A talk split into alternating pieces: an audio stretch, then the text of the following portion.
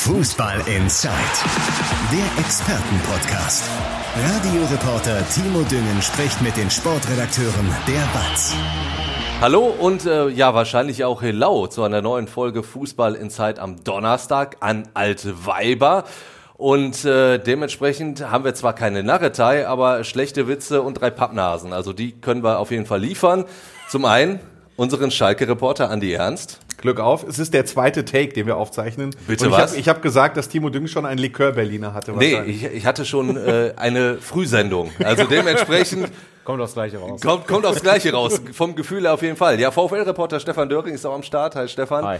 Und äh, ja, ich bin Timo Düngen, bin der, der heute Morgen schon gearbeitet hat, weil ich morgen Moderator bin bei Radio M. Schalippe. Aber die beiden Jungs, die arbeiten natürlich auch mal ganz, ganz das viel. schließt den Likör-Berliner aber nicht aus. Nee, aber heute leider schon. Also irgendwie, naja, ich weiß es nicht. Wir sprechen auf jeden Fall über den VfL Bochum und Schalke 04. Wenn ich euch beide da habe, ist das natürlich mehr oder weniger logisch. Und äh, Andi, ich weiß, du bist heiß wie Frittenfett.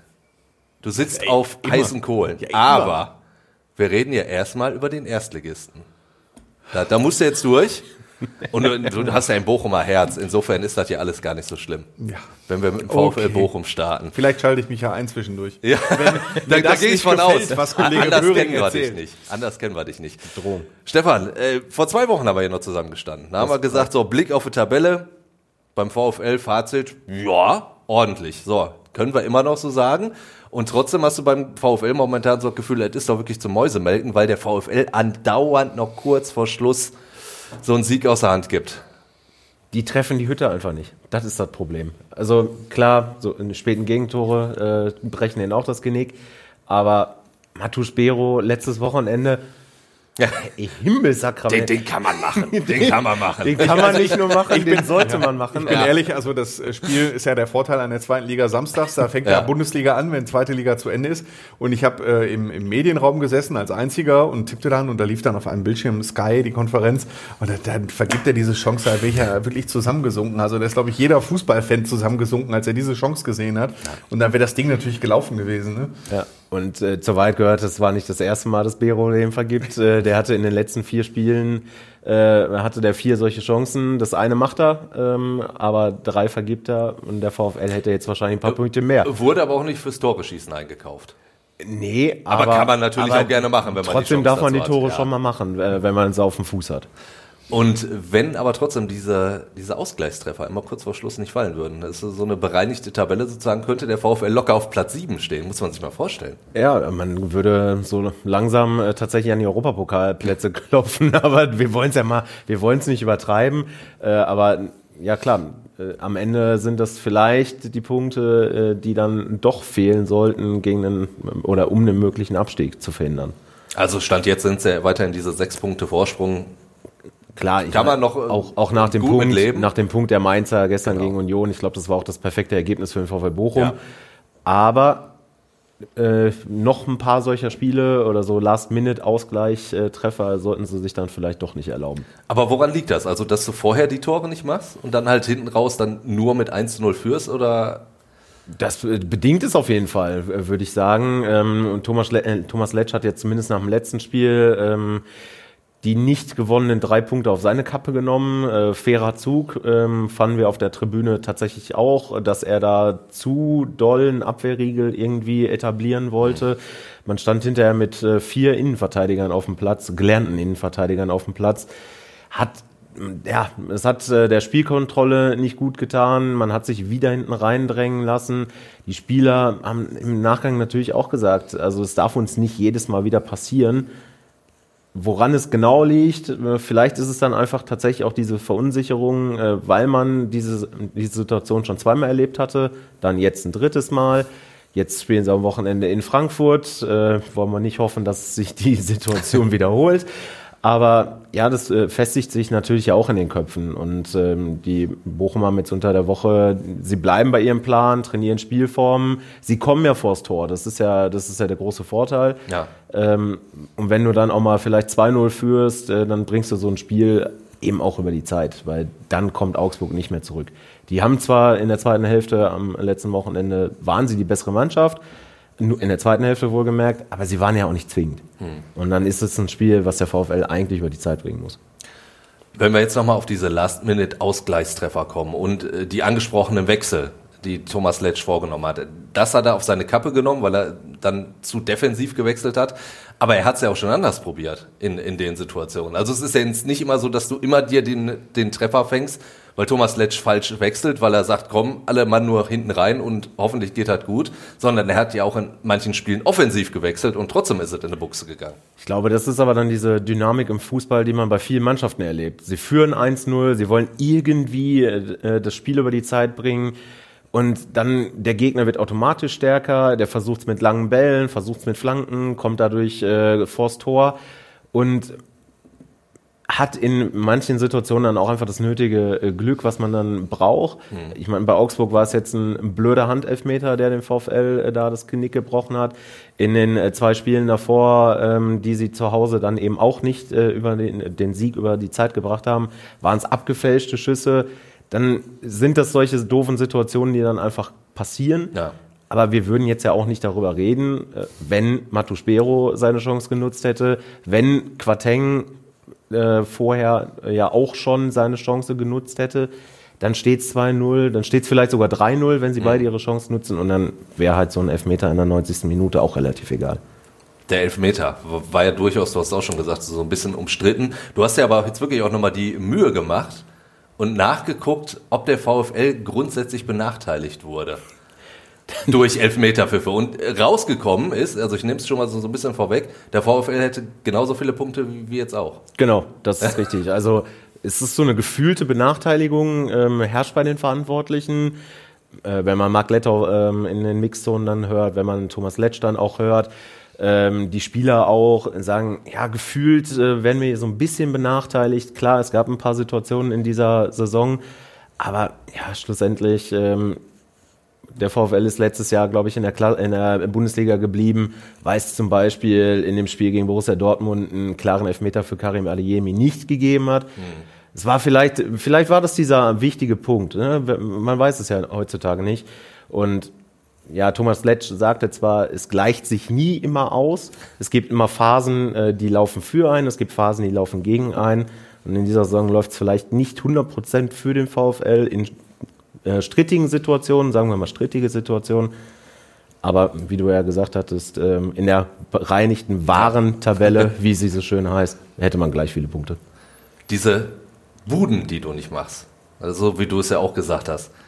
Und Bero, ja, äh, macht sie nicht, aber ich habe ja auch schon gesagt, dafür wurde er nicht eingekauft. So, aber du hast ja eigentlich eine Menge Leute, die eigentlich dafür bezahlt werden, dass sie Tore schießen im Sturm. Und wenn ich mir die, die, den Kader angucke, also so schlecht ist die Offensive ja gar nicht. Hofmann, Paciencia, finde ich jetzt so nicht schlecht. Du hast Antwia J total schnell, du hast Daschner mit, mit Entwicklungspotenzial, Bruschinski auch noch, Quateng hast du auch schon angesprochen. Das klingt doch nicht schlecht. Warum hat Bochum eben dieses Tore-Schießproblem? Äh, um Thomas Letsch da zu zitieren, wenn Sie eine Lösung haben, können Sie gerne bei mir anrufen und äh, das im Training umsetzen ja, gut. lassen. Dafür werden wir wiederum nicht bezahlt, oder? Dafür werden wir wiederum nicht bezahlt, ist richtig, aber ähm, man kann denen tatsächlich nicht absprechen, dass sie das nicht äh, versuchen zu ändern. Seit Anfang der Saison, wenn man beim Training dabei ist, es werden immer Spielformen trainiert, es werden immer Abschlüsse trainiert. Und die Spieler kommen ja in diese Situation. Es ist ja nicht so, als wenn der VfL jetzt komplett äh, in der Offensive lahmen würde. Mhm. Es ist vielleicht einfach dieser berühmt-berüchtigte Knoten, der bei allen platzen muss. Hätte Quateng sein Tor geschossen, wäre das vielleicht einfach dieses nötige Selbstvertrauen. Würde Hofmann endlich ähm, in irgendwelchen Spielen treffen. Er hat jetzt äh, vor ein paar Wochen gab es einen Geheimtest gegen Köln. Da hat er, hat er endlich mal wieder getroffen was ihm ja auch nicht so häufig passiert, spielt seitdem nicht. Ich glaube, es hat, hat so mehrere kleine Gründe, aber diesen großen, diesen großen Grund, äh, den gibt es irgendwie nicht. Es hat wahrscheinlich auch einfach viel mit Pech tatsächlich im Abschluss zu tun.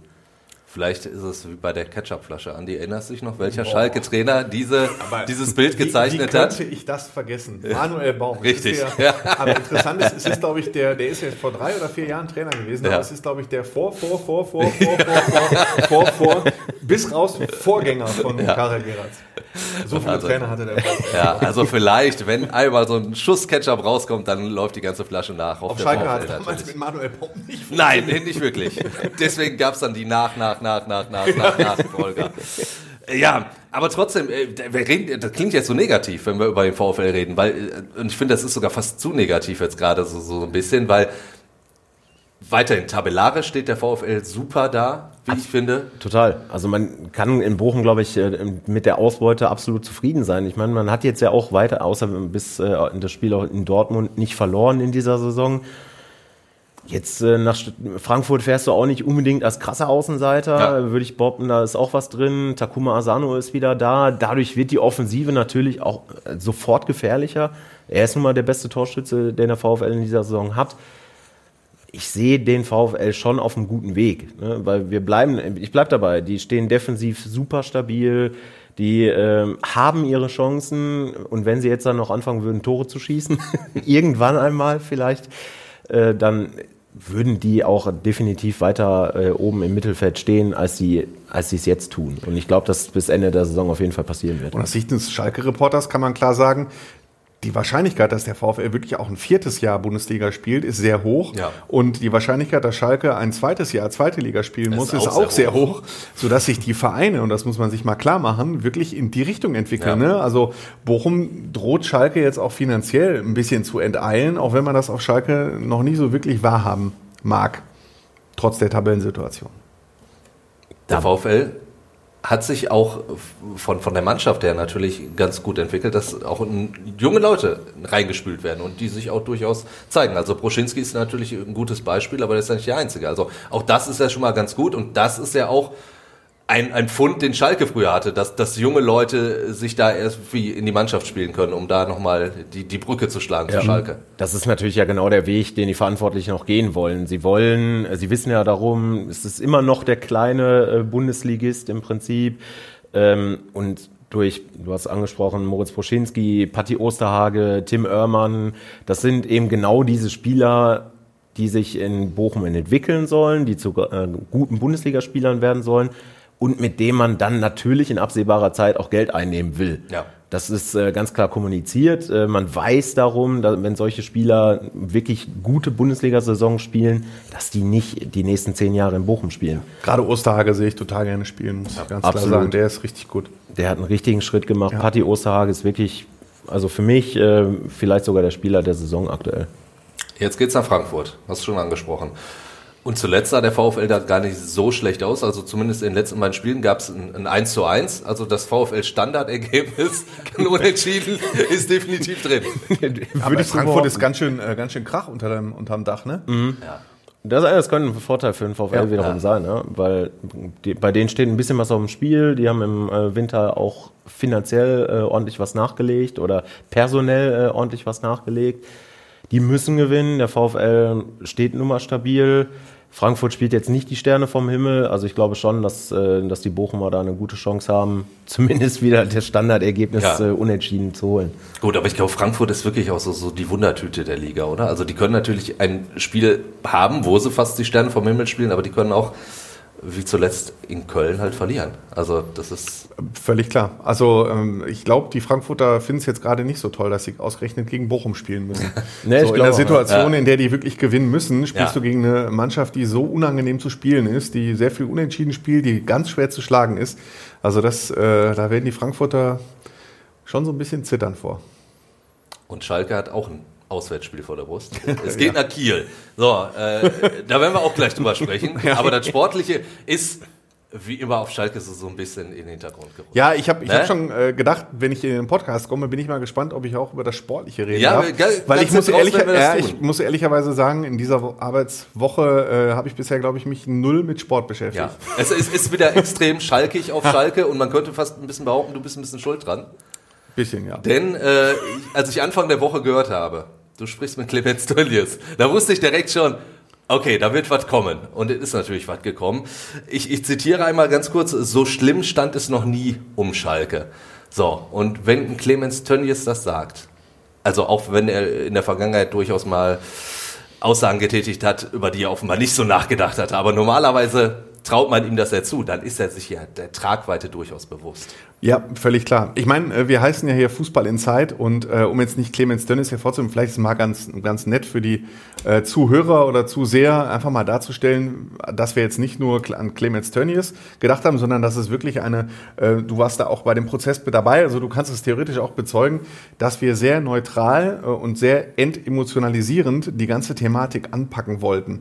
Und wir uns einfach gefragt haben, äh, wie kriegen wir das sortiert und äh, wie kriegen wir das, was so emotional bei den Kollegen unterwegs ist, äh, einfach eingefangen. Und deswegen haben wir gesagt, es ist immer von den sogenannten Big Five mhm. bei den Kollegen von Bild und Sportbild die Rede. Damit sind fünf wichtige Sponsoren gemeint, die sich einer vermeintlichen Opposition angeschlossen haben. So, und wir haben uns einfach gedacht, äh, reden wir einfach mal mit denen und haben auf verschiedene Art und Weisen äh, Gesprächsanfragen gestellt. Und in der Tat haben wir von äh, sehr vielen Antworten bekommen, äh, unter anderem von Clemens Tönnies und haben dann ganz neutral jedem Einzelnen, der geantwortet geantwortet hat, einen eigenen Text gegeben ja. äh, und gegenübergestellt. Dadurch, das wusste ich schon, dass Schalke auch reagieren wird auf diese ähm, Diskussion um die Catering- und, und Vertriebsrechte. Ähm, das wussten wir schon, sodass klar ist, wir haben ein, ähm, eine, eine Reaktion von Schalke, dann haben wir die Sponsoren, die sich äußern und so können wir dann für unsere Leser ein Paket bilden, äh, ganz, ganz sauber journalistisch, dass sich der Leser seine ja. eigene Meinung zu dem Thema bilden kann. Natürlich haben wir das auch eingeordnet und bewertet, haben auch einen Kommentar geschrieben, der dann unter der Zeile stand, dass Schalke das schon äh, ernst nehmen muss was Absolut. Clemens Tönnies sagt und nicht einfach weglächeln soll. Das vielleicht so als Hintergrund, wie das ja. Ganze, wie die ganze Geschichte gelaufen ist, dass wir das hochjournalistisch angefasst haben, ohne irgendeinen äh, bevorzugen oder benachteiligen zu wollen, sondern einfach um das äh, beste Paket für unsere Leser ja. ähm, anbieten zu können.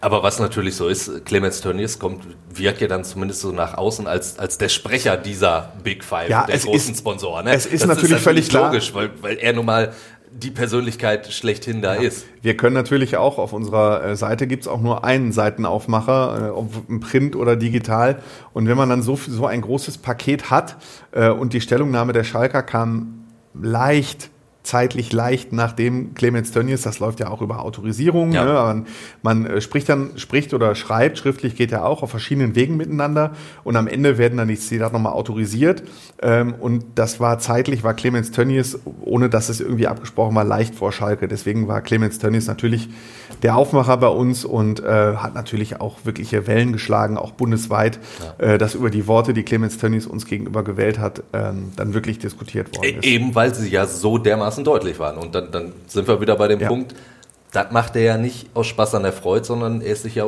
dessen bewusst, was er da sagt. Ganz genau. Was auffällig ist, ähm, dass er obwohl er den Verein, um jetzt mal ein Wort zu, obwohl er den, die, Auf, die Führung, ob Aufsichtsrat oder Vorstand, schon so ein bisschen zerlegt hat, ähm, dass eben der Begriff Opposition nicht gepasst hat. Und das gilt auch für die anderen Sponsoren. Sie bewerten diesen Begriff Opposition, glaube ich, eher so als kontraproduktiv, als eher so toxisch, als eher dagegen. Äh, so, also es war Clemens Tönnies wichtig zu betonen, dass so eine Revolution, dass er keine Revolution anzetteln will, mhm. zumindest verbal.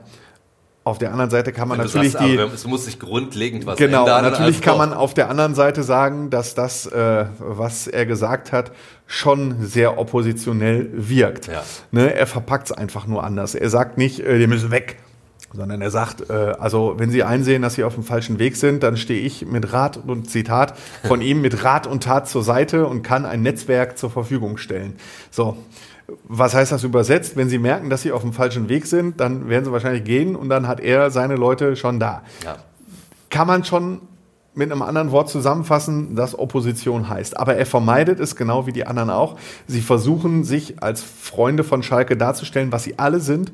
Das ziehe ich nicht in Zweifel. Gerade äh, Sponsoren wie äh, Thomas Hagedorn, der die Hagedorn Unternehmensgruppe führt. Ja, ja das ist ein Schalke-Fan seit Jahrzehnten. Dem liegt Schalke wirklich am Herzen. Und äh, sowohl Clemens Tönnies als auch Hagedorn zum Beispiel, deren Sponsorenverträge auslaufen, die haben beide klipp und klar gesagt, natürlich machen wir hier weiter, zu anderen Konditionen vielleicht, aber wir wünschen uns vielleicht eine etwas andere Kommunikation. Clemens Tönnies war noch ein bisschen härter in seinen Formulierungen.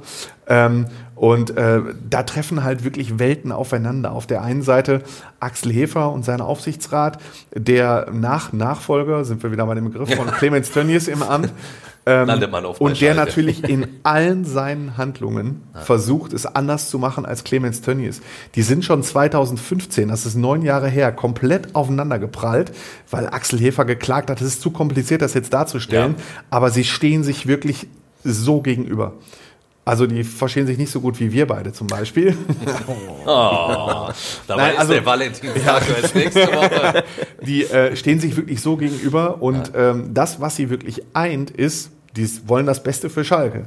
Sie wollen das nur auf unterschiedliche Art und Weisen. Ja. Und da prallen sie aufeinander und da ist die große Frage, schaffen sie es irgendwie, sich in der Mitte zu treffen und zu einigen? Das sind halt zwei Alpha-Tiere, die sehr überzeugt sind von sich und ihren Meinungen. Ne? Also Tönnies ist überzeugt von seinem Weg ähm, und Axel Lefer ist überzeugt von seinem Weg.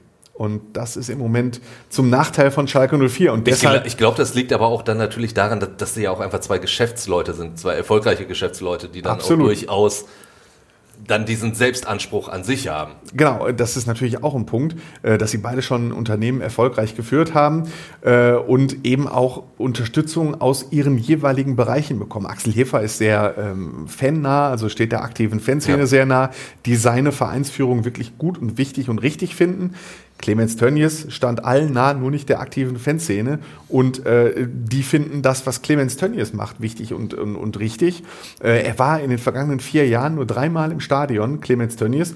Und ich war, glaube einmal habe ich es, glaube ich, gesehen. Ja, da hättest du mal sehen sollen, wie der im Foyer Richtung Logenbereich, das ist ja am Haupteingang, du Ja. weißt es auch, da ist der Eingang auch für uns Journalisten. Wir gehen in den Keller zu unserem Presseraum und die anderen gehen äh, entweder in den Laula Club oder auf die Logenebene. Äh, ja, da ist der empfangen worden wie, wie, wie ein Staatsmann, das war wie ein Staatsbesuch, ne? Ähm, weil er ist da halt noch äh, so drin und hat noch so viele Kontakte und äh, auch ein Beispiel, wo sie aufeinanderprallen, das ist gerade dieses, was ich angesprochen habe, diese ähm, Vermarktungs-, Vertriebsrechte und Cateringrechte. Die will Schalke so ein bisschen auslagern und Tönnies sagt, das wäre der größte Fehler, weil dann kommt man da so schnell nicht wieder ran. Da prallen die halt aufeinander, weil Ja. Clemens Tönnies hat so ein irres Netzwerk, der hat jeden Sponsor in seiner Amtszeit quasi selber angerufen und rangeholt. Mit dem müsste man wahrscheinlich nicht auslagern, aber dann hat man halt Clemens Tönnies Sponsoren dahin. So, so ein Netzwerk Ja. Hat Schalke aktuell nicht und deshalb müssen sie auslagern. Sie greifen aber auch nicht auf Clemens Tönnies Netzwerk zurück. Und das ist so ein Punkt, wo sie so ein bisschen aufeinanderprallen. Aber um jetzt nochmal bei, bei den Zielen und, und Vorstellungen von Clemens Tönnies jetzt erstmal zu bleiben, wenn er sagt, es muss sich grundlegend was ändern, was, was genau würde er persönlich denn ändern wollen? Wenn du das beschreiben würdest. Alle absägen. Alle, ja, gut.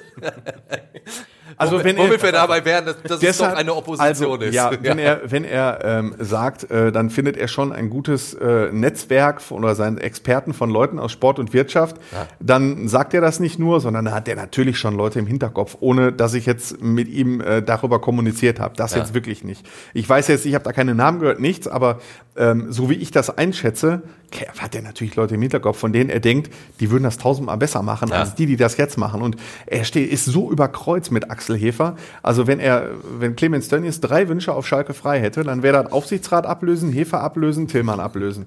So, wenn er wirklich komplett Wünsche hätte. Er will es nur nicht selber machen. Das hat er glaubhaft versichert. Er sagt, 26 Jahre in einem offiziellen Amt sind genug.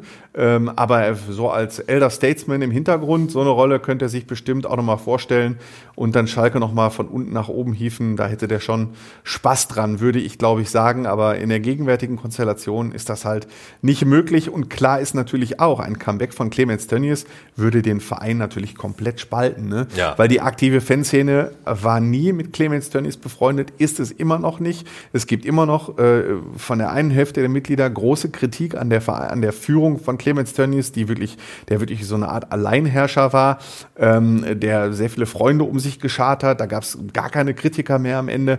Ähm, und dazu gibt es noch, wie er sein Unternehmen geführt hat. Das wurde ja auch immer viel kritisiert.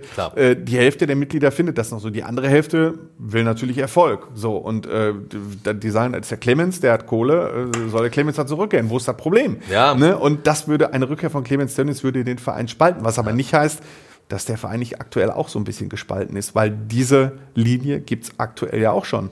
Die aktive Fan nur umgedreht. Die aktive Fanszene findet das, was Axel Hefer macht, super. Ja. Und die andere Hälfte sagt, äh, also, was macht der da? Wir, wir gehen so. zugrunde Genau. als Verein. Ja, genau, das, das ist es halt. Ne? Also muss Schalke auch sich von, von, der Struktur dann eigentlich ändern, um erfolgreicher zu sein? Oder, oder würde dann ein potenzieller Geldgeber mit, mit noch mehr Sponsoren da das, wieder ein bisschen mehr ich, bringen. Ich weiß, das ist ein ganz, ganz großes ich Fass. Weiß, Versuch ich, es ja, möglichst deshalb, genau, nur wenig Ich sage, es ist, das geht aktuell nicht, weil das zu kompliziert ist. So ja. eine Struktur zu ändern geht über die Mitgliederversammlung und die nächste ist erst im Oktober. Da müssen äh, Satzungsanträge formuliert werden für so eine Ausgliederung. Vielleicht meintest du das auch. Muss eine Zum extra, Beispiel, muss eine extra äh, Mitgliederversammlung einberufen werden, die nur diesen einen Punkt hat. Da müssen drei Viertel der Mitglieder zustimmen. Das sehe ich absolut überhaupt nicht. Solange Axel Hefer im Amt ist, schon gar nicht. Also der ist ein Verfechter dieses eingetragenen Vereins. Ähm, und Axel Hefer ist noch für zweieinhalb Jahre gewählt und das habe ich ja schon mal hier betont. Wenn er nicht zurücktritt, äh, dann, dann geht er auch nicht aus dem ja. Amt raus. Ne? Und ich habe gerade schon gesagt, das ist ein total selbstbewusster äh, Geschäftsmann, ja. äh, der mit voller Überzeugung den Verein führt. Äh, warum? Der denkt sich jetzt auch, warum sagen die alle, ich soll zurücktreten? Ich mache das doch super. Ne? Zumal er ja auch gesagt hat, äh, Clemens Tönnies ist doch schuld daran, dass wir da stehen. Das ist genau, das ist das ist also Axel hat dann auch reagiert, das will ich ja nicht unterschlagen. Also es ging dann auch noch weiter, so dass wir unser Paket, das wir mit den beiden Auffassungen hatten, dann noch erweitern konnten. Und was er sehr oft gesagt hat, seitdem er im Amt ist, ist das Wort Altlasten. Hm. So. Und mit Altlasten meint er natürlich, dass das, was Schalke übernommen hat, was er mit seinem Aufsichtsrat übernommen hat, natürlich ein finanzieller Scherbenhaufen war. Nicht nur, dass Schalke abgestiegen war in die zweite Liga, dass die Existenz bedroht war, sondern es war ein finanzieller Scherbenhaufen. Er sprach in seiner Aussage von einer Zinslast von acht Millionen Euro im Jahr. Das ist ja auch eine Menge und äh, er sagt, das ist diese Politik, äh, die Clemens Tönnies gemacht hat, äh, hat Schalke erst in diese Situation geführt. Ja, ja stimmt, aber ich meine, Axel Hefer hat auch in seiner Amtszeit so einige Fehler gemacht als größten Fehler, Schalke nicht da stehen, als größten Fehler würde ich ja. mal sagen, äh, als Vorstandsvorsitzenden äh, Dr. Bernd Schröder zu holen für die zentralste Position, mhm. das ist halt komplett in die Hose gegangen und hatte halt Folgen nach unten ja. äh, für Hauptsponsoren und so weiter. Das hat Schalke wirklich Millionen gekostet und äh, wenigstens in dem Punkt äh, könnte er sich dann auch mal an die eigene Nase so ein bisschen fassen. In diesem Statement, was du angesprochen hast, ganz am Anfang von, von Matthias Tillmann, äh, das Schalke ja veröffentlicht hat, ähm, das beim ersten Lesen klingt das ja durchaus auch selbstkritisch. Wir haben Fehler gemacht in der Vergangenheit, bloß natürlich Matthias Tillmann kann das einfach sagen. Der ist seit zwei Monaten da. Ja. Also wenn der natürlich sagt, wir haben Fehler in der Vergangenheit gemacht, hat das nicht so viel Tragweite als derjenige, der es wirklich zu verantworten hatte. Ähm, es gibt ja auch schon viel Kritik an Matthias Tillmann, die sich aber nicht, glaube ich, an, gegen seine Arbeit richtet, sondern einfach nur, weil er sehr gut befreundet ist mit Axel Hefer und da ist ja immer von dem Dies, Kumpel, von dem so Trivago-Duo die Rede. So weit ja. würde ich nicht gehen. Ähm, also ich habe meistens, obwohl er natürlich jetzt sofort gefordert ist, neuen Vorständen, neuen Aufsichtsräten immer die berühmten 100 Tage gegeben, mhm. weil man braucht am Anfang ein bisschen, um ins, ins, Amt zu finden. Natürlich hat er schon davor so ein bisschen gearbeitet für Schalke, kennt die Leute schon, kennt die Projekte, das hat er schon vor seinem Amtsantritt gemacht. Aber äh, trotzdem würde ich ihm, ja, sagen wir so, nicht 100, dann gebe ich ihm aber 70 Tage, also zwei Monate. Bis Ende Februar gebe ich ihm, um alles kennenzulernen, um alles zu überblicken. Der muss ja auch erstmal mit allen Sponsoren, es gab ja ein Sponsorentreffen, wo alle an einem Tisch saßen, da will er jetzt noch mit denen Einzelgespräche führen äh, und dann sich selber ein Bild machen von der Situation. Und dann kann er sich von Axel Hefer auch emanzipieren und die Chance will ich ihm dann auch einräumen und dass er das auch wirklich glaubhaft macht und nicht nur so ein äh, Kuschel emanzipieren, ähm, was sie dann quasi in der Öffentlichkeit gut verkaufen können. So, ich sehe das anders als der Aufsichtsrat und dann geht's eigentlich nur um so eine Lappalie wie die äh, Zaunfahne muss einen Meter nach links. Also dat, äh, da bin ich mal gespannt, wie das äh, in Zukunft weitergeht. Ich habe mir sagen lassen, auf Schalke wird auch Fußball gespielt.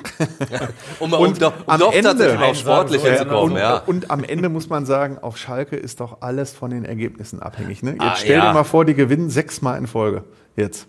So unwahrscheinlich das meinetwegen auch klingen mag, äh, dann ist Schalke wieder gefühlt. Dann, dann, ich meine, ich habe jetzt schon nach dem 1 gegen Braunschweig war einer der ersten Replies auf meine Tweets in Social Media. Es war natürlich ironisch gemeint, war nur 13 Punkte nach oben. Ja. So, dann habe ich geschrieben, nachdem am kommenden Tag alle für Schalke gespielt haben, also ja. alle Konkurrenten im Abschießkampf haben verloren, ja. kam auch so ein ironischer äh, Konter. Andi, du siehst das völlig falsch. Äh, alle von oben haben gewonnen. so ist halt auch der Schalker und deswegen Ja. mag ich diesen Verein auch so gerne. Dieses Absolut. selbstironische, dieses auf der einen Seite total emotionale, dieses Diskutieren über alle Themen. Also ich glaube nicht, dass bei irgendeinem anderen Verein in Deutschland so viel auch äh, über Themen außerhalb diskutiert wird, über Strukturen, dass man sich die Köpfe heiß diskutieren kann. Was ist jetzt der richtige Weg für Schalke? Ist es jetzt vielleicht der Tönnies-Weg? Ist es der Hefer-Weg? Ist es der EV-Weg? Ist es der, äh, ist es der Ausgliederungsweg? Ist es ähm, der Weg, dass man sich auf die Logen konzentriert oder auf die Fankurve? Und wie einigen die sich? Das ist halt super spannend zu sehen. Ähm, es darf halt nur nicht passieren, dass der Verein sportlich äh, darunter am Ende leidet und in die zweite Liga, äh, in die dritte Liga gehen muss. Da ist nicht gut, wie du weißt. Da, da ist gar nicht gut, aber in der vierten Liga soll noch schlechter sein. Und da steuert so ein kleiner, netter Verein aus Duisburg gerade ziemlich schnell drauf zu. Aber gut, das, das ist eine andere Geschichte. ähm, dieses Spiel gegen Braunschweig, ja, äh, nach unten ist jetzt erstmal so, so ein bisschen Polsterwehr da. Also die, die Kuh ist erstmal vom Eis, aber die hat weiterhin Schlittschuhe an. Denn ich fand, es war, also ja, wenn, wenn der 15. gegen den 16. spielt, dann, dann darfst du keinen schönen Fußball erwarten. Den gab es auch nicht. Nee, absolut Aber nicht. schon sehr, sehr viel Luft nach oben. Also ich fand, fand Einstellung und, und Zweikampfwerte war, war da, aber ansonsten, hui. Ja, also äh, Karel Geratz war betont, ähm, hinterher seine Mannschaft zu loben dafür, dass sie den Druck ausgehalten hat. Also er sagt, ähm, erstens, was keiner vergessen darf, Eintracht Braunschweig kam mit vier Siegen hintereinander und jeder, der Fußball gespielt hat und viermal hintereinander gewonnen hat und aus dem Tabellenkeller kommt, der weiß, was das auslöst, ne? Und die, die haben halt frei von der Leber weggespielt. Und Schalke hatte wirklich einen Druck die ganze Woche von den Fans, von den Medien. Und damit musst du halt auch erstmal klarkommen. Und äh, das hat im Laufe des Spiels geklappt. Es gab so zwei, drei äh, personelle, nee, sogar sechs personelle Umstellungen, die Karel Gerz gemacht hat. Das war auch okay. Ähm, am Ende war es natürlich dann äh, die individuelle Klasse, die Ja. Schalke immer nachgesagt wird von den, von den Gegnern. Ich hatte ein Interview mit äh, Steven Skripski von Holstein Kiel, der dann auch gesagt hat, ich habe den äh, Stevie, der kennt der Schalke ganz gut gefragt, äh, na, hättest du gesagt, als du nach Kiel gegangen bist, dass du Topfavorit gegen Schalke bist, sagt der Topfavorit, ich weiß, Tabelle und so, ne, aber guck dir mal den Kader an. Das ist top individuelle Qualität. Und dann hast du Kenan Karaman. Und Kenan Karaman ist einfach der beste Schalker in dieser Saison. Und der ist wirklich zusammen mit Torwart Marius Müller, dafür haben wir jetzt gar keine Zeit mehr, auf, auf den Torwartwechsel einzugehen. Äh, aber die beiden zusammen sind mit Abstand, glaube ich, die besten Schalker. Äh, Müller hält hinten, ist mit seiner Art und mit Brust raus und mit seiner Lautstärke, die der hat. Und ich glaube, der hättest du als Vierer Abwehrkette. Wenn du irgendeinen Fehler machst, hast du, glaube ich, in jeder Zeit im Hinterkopf, scheiße, jetzt kommt einer von hinten und tritt mir hinten in den Arsch. So Ja. ungefähr, ne? äh, aber der strahlt ähm, eine Mischung aus Positivität und auch noch Selbstbewusstsein und Ehrgeiz aus. Das ist wichtig für diese Mannschaft und hält auch noch super. Ne? Also da brennt im Strafraum halt überhaupt nichts an. Ne? Also wie oft sagt man über Teuter, boah, der ist super auf der Linie, aber im Rauslaufen ist der schlecht. Also der holt sich ja mal in alter äh, Gary Ehrmann Schule-Manier, ja wirklich alles. Und Kenan Karaman ist einfach top dieses Jahr. Ist einfach top, wurde auch zum ersten Mal alleine hervorgehoben. Ja. Hätte ich vor einem Jahr niemals vermutet, dass Kenan Karaman nochmal so, eine, so einen Schub nach vorne macht, sowohl sportlich als auch was, ähm, was die Fankurve angeht, wie er gefeiert wird. Und Das so. stimmt, Das das, ist stimmt. Wenn, wenn, wenn ich dran denke, als er verpflichtet wurde, da gab es aber ordentlich. Ja, das war, das war, in- in äh, ja, das war, der, Let das war der letzte Tag der Transferperiode. Ja. Das lag auch ein bisschen daran, dass alle gehofft haben, entweder Ronaldo oder Messi kommt. äh, und Ruven Schröder das äh, auch nie so richtig, damals noch, äh, damals in grauer Vergangenheit, als Ruven Schröder noch da war, äh, auch mittlerweile der Vor-Vor, naja, was, jedenfalls, ähm, als Ruven Schröder noch da war, ähm, hat er es auch nie so richtig hart dementiert, dass jetzt äh, nicht Ronaldo oder Messi kommt Ja. oder einer von ähnlicher Stärke. Und dann kam am Ende Kenan Karaman, der bei Besiktas ist, oder war der bei Fenerbahce, war es wechsel, verwechselt? Ich meine jetzt wahrscheinlich. Besiktas. Besiktas, ähm, jetzt auch nicht so die Sterne vom Ja. Himmel gespielt hatte in dem Jahr davor. Er war mehr oder weniger nur Ersatzspieler und Joker und hat jetzt auch nicht so viel getroffen. Und da waren die Fans doch enorm enttäuscht, die ohnehin enttäuscht waren von einem Fehlstart in die Saison, von Frank Klar. Kramer, der verpflichtet wurde. Und dann kommt nicht mal Messi, sondern Kenan Karaman. Aber es war Der ein- Messi der zweiten Liga jetzt. es war, ja ja, es war ein Derby-Tor, das Kenan Ja. Karaman so richtig beliebt gemacht hat, das Tor zum 2 zu 2 gegen Ja. Borussia Dortmund. Ne, das waren ja auch somit die entscheidenden Punkte, die am Ende gefehlt haben im Titelkampf. Äh, und sowas verbindet natürlich mit den Fans. Und danach war er Stammspieler und es ging bergauf, sowohl unter Thomas Reis als auch jetzt unter Karel Geratz. Und der weiß das auch sehr zu schätzen, dass er ihn auf jeder Position einsetzen kann, in jeder Taktik. Zehner kann er spielen, Neuner kann er spielen. Wenn er mit 4-3-3 spielt, kann er auch über die Außenposition kommen. Und er hat jetzt auch in dieser Saison schon alles Und er hat schon alles ja. gespielt. Da hat er jetzt gesagt, gegen Braunschweig, er ist vorher zum Trainer gegangen, hat gesagt, er will von der 10 weg, äh, was er davor gespielt hat. Er will mal wieder nach vorne, weil da kommt er auch in die Abschlussmöglichkeiten. Äh, und da hat er recht gehabt. Ja. Hat eine gekriegt hatte zwei Zentimeter. Hatte, Pass von Mörken, hat, ja, von. Mörken hat zwei Zentimeter Platz gehabt und Ja. äh, die reichen dann in der zweiten Liga. Ich weiß nicht, ob, er, ob das gegen Bayern München gereicht hätte, wenn er gegen, äh, Gegen Eintracht De Licht und äh. Upamecano gespielt hätte, aber äh, gegen Eintracht Braunschweig reichen zwei Zentimeter Platz. Es gibt aber so ein paar Spieler, die jetzt erstmal außen vor sind. So, so ein bisschen. Also Lino Tempelmann zum Beispiel ein Neuzugang. Kabadai ist auch ein Neuzugang, aber den hast du immerhin nur ausgeliehen. Durften jetzt im Testspiel gegen Ferl ran. Brandon Soppy, der Neuzugang, auch so ein paar Spielminuten, aber da hat man auch schon gemerkt, also der, der wird wahrscheinlich noch nicht so der direkte Heilsbringer sein als Rechtsverteidiger. Ja, Diplomatisch Also- ausgedrückt. Ja.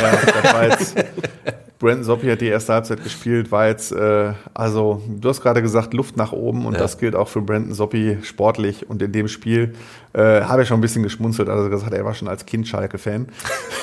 wie, wie alle. Ja, wie alle. Wie alle schon in Bettwäsche Ja, geschlafen. alle schon in Bettwäsche von jedem Verein. Ja. Ähm, da ist noch Luft nach oben. Ich glaube, da hätte Schalke sich schon noch ein bisschen mehr vermutet. Er ist ja auch eher kein Spieler für eine Viererkette, was Karel Geratz gerade spielt. Er ist eher so ein Schienenspieler in so einem 3-5-2, was ja die Lieblingstaktik von Karel Geratz eigentlich, Eigentlich ist. ist, ja. Ähm, aber da ist noch wirklich Luft nach oben. Und Tempelmann und Kabadai, da muss man vielleicht auch mal, wie oft haben wir an dieser Stelle die medizinische Abteilung kritisiert, weil es so viele Muskelverletzungen gab. Im Moment sind halt echt fast alle fit.